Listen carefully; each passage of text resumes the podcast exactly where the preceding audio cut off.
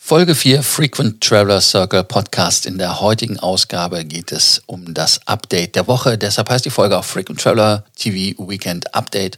Aber hört selber, was ich in der Folge auf YouTube gesagt habe. Ihr könnt natürlich wie immer das Ganze auch im Bewegtbild auf YouTube sehen. Weiter geht's nach dem Intro.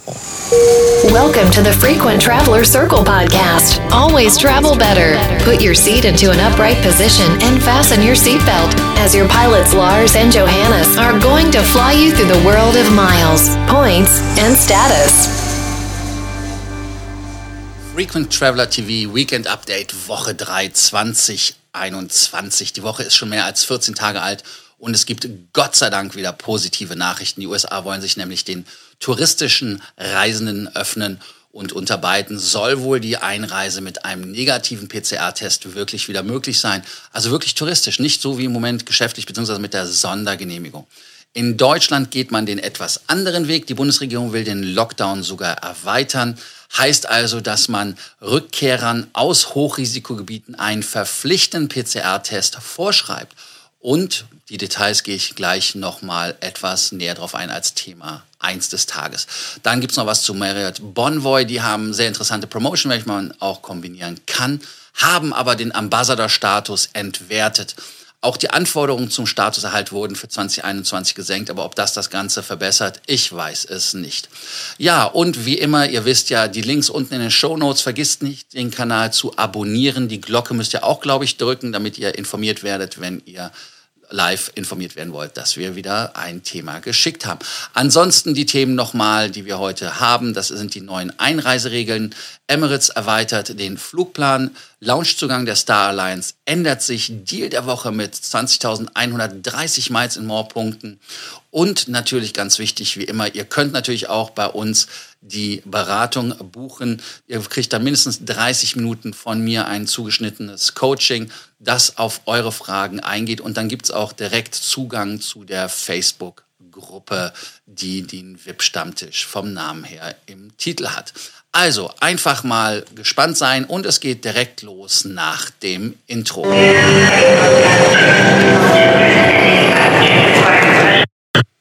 Ja, ich habe es ja schon gesagt, die neuen Regeln bei der Einreise, wenn man aus einem ausländischen Risikogebiet kommt. Und da hat man bei der Bundesregierung ganz klar neue Regeln beschlossen. Und es gibt auch eine Einteilung, die relativ neu ist bei den Risikogebieten. Es gibt ja auch ein Risikogebiet, was neu hinzugekommen ist. Also ich gebe euch hier mal jetzt einfach das Neueste vom Neuesten in meinen Augen. So, es gibt drei Arten von Risikogebieten im Ausland. Also, man kann einfach dieses Risikogebiet auf dem Robert Koch Institut äh, auf der Webseite, um ganz genau zu sein, nachlesen. Und äh, die Informationen sind halt die ähm, auch vom BMG und BMI, also Bundesministerium für Innern und BMG Wer klärt mich auf? Schreibt es unten in die Shownotes rein, was BMG ist. Also es gibt weiterhin natürlich die äh, normalen Risikogebieten, wobei was ist normal? Äh, dann gibt es auch solche Gebiete, die ein Hochinzidenzgeschehen haben und natürlich auch die da eine ja, Variante des hochsteckenden, hochansteckenden äh, Virus haben. Und ähm, gehen wir einfach mal kurz darauf ein. Die Risikogebiete in Staaten ähm, sind auch in Regionen unterteilbar. Also das heißt, es muss nicht immer direkt ein Staat sein, sondern auch eine Region, was natürlich das vereinfacht, dass man halt nicht das komplette Land direkt blacklistet. Heißt also, wenn man mehr als, neun, als 50 Neuinfizierte pro 100.000 Einwohner hat und äh, die Daten als äh, zuverlässig eingeschätzt werden, dann ist es okay. Wenn sie nicht äh, als zuverlässig eingeschätzt werden und sind drunter, unter den 50, dann wird man trotzdem so behandelt, als ob man aus einem Land kommt, dass diese, ja, dieses Indiz, Hochinzidenz geschehen. Das Wort ist echt schwierig. Ich muss das wirklich noch lernen. Dann ist neu hinzugekommen Hochinzidenzgebiete. Also das heißt, liegt die Inzidenz mehrfach über der von Deutschland. Also, wenn man also über 200 zum Beispiel ist oder auch aus einem Gebiet mit der Virusvariante die halt wirklich hoch anstecken ist, 70 Prozent mehr, äh, sagt man, dass dieses so sei, dann kann das RKI Staaten und Regionen auch aber auch auf anderer qualitativer und quantitativer Kriterien zu einem Hochinzidenzgebiet erklären. Also es gibt im Moment meines Wissens nach kein Hochinzidenzgebiet, ähm, außer dann äh, Großbritannien, Irland und Südafrika, weil die halt die Virusvariante haben. Und äh, bei der Einreise heißt das einfach nun für alle Reisenden, die aus einer dieser Kategorien nach Deutschland einreisen, man muss vor der Einreise diese Anmeldung ausfüllen. Das ist diese digitale Webseite. Ihr wisst, wie es geht, haben einige vielleicht schon gemacht. Ich habe es selber auch schon gemacht. Und man muss, und jetzt kommt das Verpflichtende, 48 Stunden nach der Einreise einen Corona-Test absolvieren.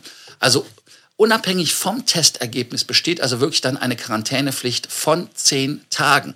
Und da will man auf Nummer sicher gehen. Und diese zehntägige Quarantänepflicht, die kann man wirklich frühestens nach fünf Tagen durch einen erneuten Corona-Test beenden. Und was natürlich in Deutschland immer wieder spannend ist, ist, dass jedes Bundesland da natürlich eine andere Maßgabe geben kann zur Quarantänepflicht. Also das heißt, das kann vom Bundesland nochmal geändert werden. Aber es gibt natürlich auch Ausnahmen. Also wer ein Grenzgänger ist oder Pendler ist, der kann da eine Ausnahme bekommen. Und wer aus einem Hochinzidenzgebiet oder einem Gebiet, das diese Virusvariante hat, die also wirklich hoch ansteckend ist und nach Deutschland einreist, muss zu den genannten Maßnahmen, die ich eben da gesagt habe, bereits bei der Einreise einen Nachweis über ein negatives Testergebnis oder entsprechendes ärztliches Zeugnis haben, dass man also keine Infektion mit dem Corona-SARS-CoV-2-Virus hat. Und das muss man halt wirklich beachten. Was heißt das? Ich habe zum Beispiel mit der Lufthansa darüber gesprochen, zu dem Thema, weil ich auch nach Johannesburg fliegen muss und äh, die haben halt ganz klar gesagt, hey, du kannst nicht borden, wenn du den Zettel nicht hast. Und ähm, das geht gar nicht. Auch mit deutscher Staatsbürgerschaft Pech gehabt. Wer aus England kommt, wird, oder auch Südafrika wahrscheinlich, in England habe ich es aber gesehen, wird von der Bundespolizei abgepasst. Die kontrollieren das am Gate. Und wer das nicht hat, da kriegt die Fluggesellschaft eine Strafe. Und ähm, so habe ich es gehört im Vorbeigehen, man wird dann zum Centogin in Frankfurt oder wer auch immer da zuständig ist, wo man landet, von der Bundespolizei eskortiert. Also das ist jetzt mit Kontrolle. Also ich hoffe, dass diese Kontrolle funktioniert, dass es da nicht diese Schlupflöcher gibt wie vorher. Ja, nachdem dieses trockene Thema kam, gibt es jetzt etwas, was ein bisschen mehr Spice hat, weil man nämlich mit der Starlines die Lounge-Zugangsregeln sich überlegt hat, hey, die ändern wir einfach und sagen, die Begleitpersonen ab 2021 im Mai die bis jetzt immer mitgekommen sind, können nicht mehr reinkommen. Und zwar warum? Ganz einfach, wenn sie nicht auf demselben Flug sind. Also es war wirklich so, dass man, oder ist es immer noch so, bisher ist ja noch nicht äh, Mai, Gott sei Dank. Ich glaube, der 3. Mai oder sowas. Ähm, ist es halt so, dass man mit der Begleitperson auf demselben Flug sein muss. Und ähm, heute ist es halt wirklich noch so, dass man mit der Person in die Lounge kann, aber die muss dann die Lounge verlassen, was nie kontrolliert worden ist. Aber es ist halt eine interessante Geschichte, weil die Lufthansa hat es anscheinend schon äh, geändert in der Kommunikation und man hat es auch bei der Gen geändert. Also insofern ab 3. Mai wird es einfach so sein. Also die IGN hat gesagt, we would like to inform our Gold members that they can visit Star Lounges with a guest of theirs only if they travel on the same flight as of 3rd of May 2021. Until that day, the access is allowed even if Gold members and their partners travel with different flights of Star Alliance. Also so ist der englische Text von den Kollegen der Aegean gewesen.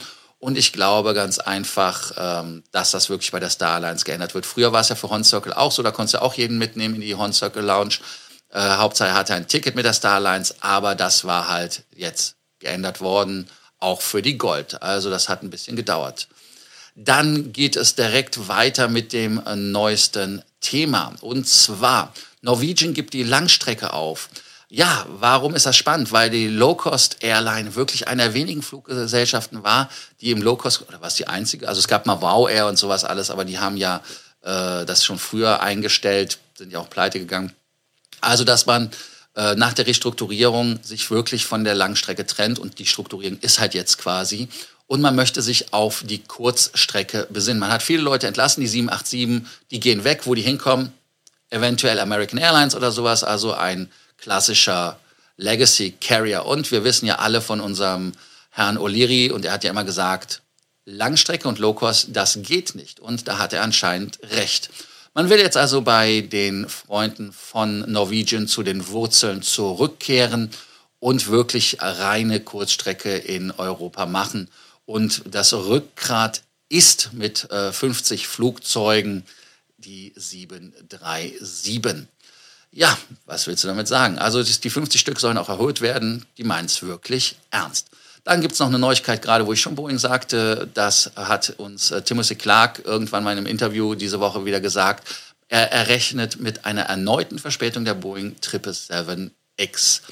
Und zwar hat er wörtlich gesagt, it is a question of when that aircraft is going to be completed and certified and offered for entry of service.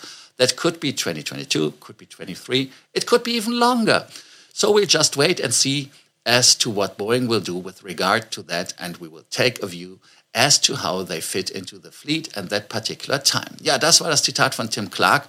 Und äh, er als Emirates President weiß natürlich ganz genau, was da Phase ist, weil er hat ja von den 777X 150 Stück bestellt.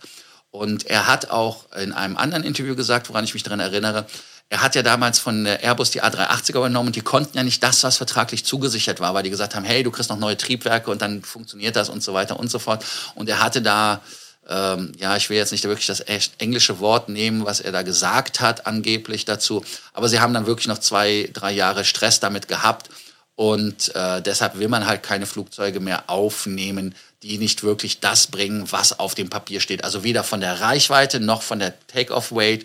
Also alle Spezifikationen, die die Fluggesellschaft hat, die müssen erfüllt sein. Und das ist bei Boeing anscheinend im Moment nicht der Fall. Und äh, Boeing hat da ja auch ähm, aus der 737 hoffentlich gelernt, dass man da, ja, ich sage jetzt mal, keinen Schindluder treibt. Aber nochmal zu den Facts. Also die haben 150 Stück bestellt und die sollen die 777 300 ER zum Beispiel ersetzen. Die haben noch ein paar wenige, glaube ich, 777 200. Und dann fragt sich natürlich der geneigte Zuschauer, was bedeutet das für Lufthansa? Kann ich euch nicht sagen. Ich weiß nicht. Also Lufthansa hat ja gar nichts zu gesagt. Äh, Boeing hat übrigens dazu auch gar nichts gesagt. Logischerweise. Also insofern abwarten. Kann sein, dass es da auch noch Verschiebungen gibt mit der Lufthansa, wenn sie ihre 777 bekommt. Dann hat Emirates aber noch was Interessantes gesagt, und zwar, sie werden weitere Ziele in die USA wieder aufnehmen, was natürlich auch dafür spricht, was ich eingangs gesagt habe, dass die USA wieder mit negativem PCR-Test bereist werden können, auch als Tourist. Und die Flüge sind Dallas, Seattle, San Francisco. Das ist also das, was man machen möchte. Und damit steigt die Zahl auf insgesamt zehn Städte an, die man aus Dubai mit Emirates bedient. Alle drei Routen werden mit 777 durchgeführt. Also es ist immer noch so, dass relativ wenig 380er fliegen. Man hat übrigens auch Sydney, Melbourne und Brisbane hat man storniert bzw. eingestellt, die Strecken. Warum? Weil das äh, australische, äh, ja die Regierung bzw. diese Queensland, die ganzen Staaten, so wie wir sie haben, haben gesagt, wir nehmen nur noch eine bestimmte Anzahl an Passagieren retour und auch übrigens australische Staatsbürger. Und deshalb hat man da ganz klipp und klar gesagt, hey, wir haben eh kein, also wir haben gerade so die Kosten reingeholt und äh, da nichts verloren. Jetzt aber mit der neuen Regelung, das machen wir nicht mehr. Eben noch die Boeing 737 MAX erwähnt und Ryanair sagt ganz einfach, sie wollen die 737 MAX als erstes in England einsetzen. Die haben ja über 200 Stück davon bestellt und äh, man rechnet auch mit den ersten Maschinen ja, im Sommer. Und man hat ja auch 75 Stück gerade auch erst nachbestellt. Also, das heißt also, ja, das wird wirklich spannend. Ähm, ja, also ich bin mal wirklich äh, gespannt, wann man die Maschine eingegliedert hat in die Flotte. 50 Stück, wie gesagt, sollen es sein. Und ähm, Gott sei Dank werden sie erstmal in England eingesetzt. Wollen wir mal schauen, was äh, Edward Wilson, der CEO der Ryanair DAC, sagt. Ja, dann noch etwas anderes für die Leute, die in der Grenzregion wohnen, zu Basel, die als Basel-Mulhouse abfliegen. Also auf der französischen Seite, Air France fliegt wieder nach Basel. Und man will auch ab dem Januar jetzt wieder ähm, Paris-Charles de Gaulle von da halt anfliegen. Dreimal pro Woche, montags, donnerstags und samstags, wird mit einer kleinen Embraer E70 durchgeführt. Qatar Airways, 380er, ja, da gab es natürlich von unserem äh, allseits geliebten Freund und dem CEO ein interessantes äh, Statement, Akbar al-Baka. Er ist ja immer so ein kleiner Pessimist, äh, wobei man natürlich, wenn man vor sieben Jahren in Hamburg gesehen hat, wie er seine ersten 380er abgeholt hat. Und ich sage ganz einfach und ehrlich, äh, ersten, weil als ich, äh, wann war das? Das war 2014. Muss das auf Ende des Jahres auf der Dubai Air Show gewesen sein. Da war ich auch im 380er, da war er auch da und er sagt dann auch zu mir, How do you like my aircraft? Also insofern, er geht da auch von aus, dass das sein Flugzeug ist. Aber er hat einfach gesagt, dass er das Flugzeug als nicht mehr zeitgemäß sieht. Und äh, wenn man wirklich den 380er wieder in der Flotte haben sollte, dann höchstens fünf, also die Hälfte, wenn überhaupt von den zehn, die sie halt mittlerweile haben. Und wirklich, die sind sieben Jahre erst alt. Die sind wirklich, also das ist die älteste, die haben, die haben ja noch jüngere. Ja, also ich weiß nicht, wie gesagt, der 380er ist halt im Gegensatz bei der Emirates, bei Qatar halt wirklich dann vom Aussterben bedroht. Emirates hat ja 117 Stück und die sollen auch bis Ende 2022 wieder fliegen, wenn ich das richtig im Kopf habe. Also spannend, spannend, spannend. Dann lasst uns doch mal auf das Thema Marriott eingehen, mal ein bisschen aus der Hotellerie-Szene. Und zwar, Marriott hat seinen Ambassador-Mitgliedern geschrieben, sie sollen nicht mehr ihren Ambassadors schreiben. Was ist ein Ambassador? Ein Ambassador ist halt jemand, der wie so ein Concierge oder jemand als fester Ansprechpartner den äh, Passagieren, ich weiß gesagt, den Hotelgästen, zu viel von Fluggesellschaften geredet, den Hotelgästen ja hilft, dass man wirklich einen One-Stop hat. Und äh, wie wir wissen, ist ja letztes Jahr dieser Service ich sage jetzt mal mehr oder weniger halb eingestellt worden, weil die Leute weggegangen sind. Die, die dafür verantwortlich waren, sind ja auch teilweise nicht mehr im Unternehmen. Und ähm, jetzt hat man es wirklich auch gesagt, hey, äh, Ambassador schreibt nicht mehr, es gibt jetzt eine zentrale Nummer, weil die E-Mail-Adressen nicht mehr gemonitort werden. Also ich weiß gar nicht, warum man nicht einfach eine Weiterleitung reinmacht. Also es ist ja ganz, ganz merkwürdig. Die haben also wirklich diese Kommunikation rausgeschickt und äh, man hat ja auch, ähm, ja, wie soll ich sagen, die Ambassadore, ja, es gab ja keine Benefits mehr. Also man hat die Hotels ja auch von diesen Benefits äh, befreit. Also insofern es gab keine Strafzahlungen. Aber nochmal sei erwähnt, es gibt interessante Promotions und man kann sie auch staggen, wie das, oder staggern, wie das im Englischen heißt, also kombinieren. Aber dazu werde ich mal am Montag höchstwahrscheinlich, vielleicht auch am Sonntag eine extra Folge machen, also die Folge danach. Dann gibt es wieder Meilen und Punkte zu kaufen. Redison Rewards Punkte mit 50% Bonus. Da kostet halt eine, ein Punkt äh, 39 Cent pro, ähm, also eine Meile pro Punkt, so ist es. 39 Cent pro Punkt, so ist es richtig. Und damit kann man dann halt ab so um die 270 Euro pro Nacht auf den Malediven übernachten. Und der Bonus gilt bis zum 31.01. Und wenn man diese Meilen oder Punkte kauft, dann sind die effektiv 39 Cent wert und ähm, das ist ein bisschen teurer als das, was man äh, von den besten Aktionen hat, aber trotzdem, wer einen Use Case hat, da macht das Sinn. Und ähm, wenn man halt jetzt einfach guckt, dass man die Malediven nimmt, die mit 270 Euro ungefähr die Punkte, die die kosten, wenn man die bezahlt, kostet die Malediven 480 und daran sieht man, dass sich das durchaus lohnen kann. Also ganz, ganz wichtig, Bonusrabatt 50 Prozent, Angebotsdauer ist bis zum 31.01. Man muss minimal 1000 plus 250 Punkte für 7 US-Dollar kaufen. Maximale Anzahl sind 80.000 plus 40.000 Punkte sind 560 US-Dollar. Also das ist der beste Preis. Und ganz, ganz wichtig, kauft wirklich nur, wenn ihr einen Use Case habt. Und nun kommen wir auch zum Deal der Woche. Wer Fokus liest, und ich hatte mir überlegt, ein Fokus-Abo zu holen, deshalb kam das für mich auch in den Sinn, kann in einem zwölfmonatigen Abo 130 Basispunkte bekommen. 244,40 Euro kostet das. Ich weiß nicht, also so 244, etwas weniger als 245 und äh, kann dann unter drei Prämien auswählen. Die erste Prämie sind 190 Euro Amazon-Gutschein, 180 Euro Verrechnungscheck oder 20.000 Payback-Punkte, ganz genau. Und somit kostet dann der Payback-Punkt 1,21 Cent. Und daran seht ihr dann, dass ihr dann 20.000 Meilen rüber transferiert oder wenn ihr sogar wartet, bis die Lufthansa wieder eine Aktion hat, dann gibt es sogar wieder einen Bonus, so wie es Ende des letzten Jahres war. Was ganz wichtig ist, damit es ein Deal bleibt, ist, dass ihr das Abo nicht vergesst zu kündigen.